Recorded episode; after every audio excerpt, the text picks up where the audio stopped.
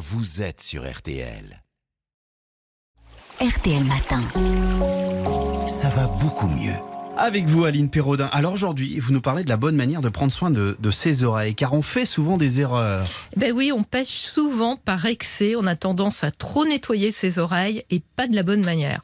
Alors on considère souvent le cérumen comme quelque chose de sale. Or, cette substance qui ressemble à de la cire pour les meubles hein, est utile car elle protège le conduit auditif et aide à éliminer les microbes et les poussières.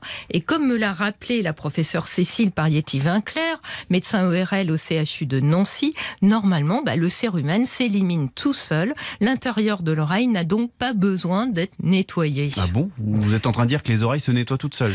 Eh bien oui, elle s'auto-nettoie. Le cérumen est poussé vers la sortie comme s'il était sur un tapis roulant, car la peau du conduit auditif se renouvelle en permanence et s'élimine en portant avec elle le cérumen vers l'extérieur. Alors il suffit juste de retirer le cérumen visible dans le pavillon de l'oreille à l'aide d'un gant humide, par exemple la douche. On peut aussi utiliser le petit doigt. Ce n'est pas pour rien qu'on l'appelle l'auriculaire. Ah vous- c'est pour ça? Vraiment Eh ben oui, Ah, c'est vraiment. drôle.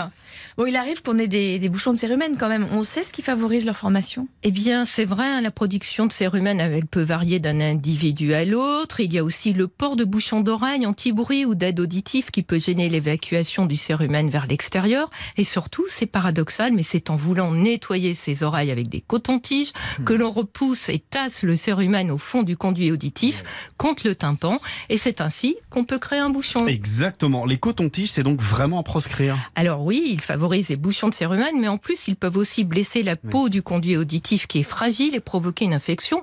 Ce n'est donc pas une bonne idée de les utiliser. En plus, si on enfonce trop le coton-tige, on peut perforer le tympan, qui est une membrane aussi fine que du papier à cigarette, avec là une mise en jeu de la fonction auditive. D'ailleurs, il ne faut rien introduire dans le conduit auditif, ni coton-tige, ni autres ustensiles, les épingles à cheveux, les capuchons Oh. de stylo, on évite. hein.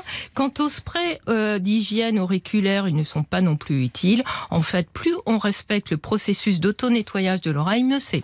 Et qu'est-ce que euh, vous pensez des, des bougies auriculaires censées nettoyer les oreilles et retirer aussi les bouchons de cérumen C'est à éviter ou pas? Ben, absolument à éviter. Ce sont des tubes de tissu recouverts de cire, hein, à la mode. On en parle beaucoup sur les Mhm. réseaux sociaux. On introduit une extrémité de la bougie dans l'oreille en gardant la tête à l'horizontale et on allume l'autre extrémité qui se consume jusqu'à la zone non inflammable. Alors le but serait de ramollir et de faire remonter par différence de pression le cérumen que l'on trouve dans le conduit auditif. Alors non seulement c'est complètement inefficace, mais en plus ça peut être dangereux. À commencer, on peut se brûler. Ouais. Et puis, c'est à proscrire car cela peut être source d'infection et provoquer des dommages pour l'audition. Bon, donc on fait rien. Mais si on a un bouchon de cérumen, on fait comment?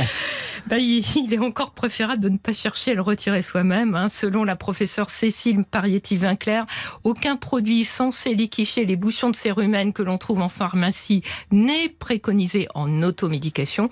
En cas de bouchon, bah, il faut mieux se rendre chez son médecin qui saura quelle est la bonne marche à suivre. Et c'est une chanson, ça. Hein c'est, c'est, c'est, cérumen.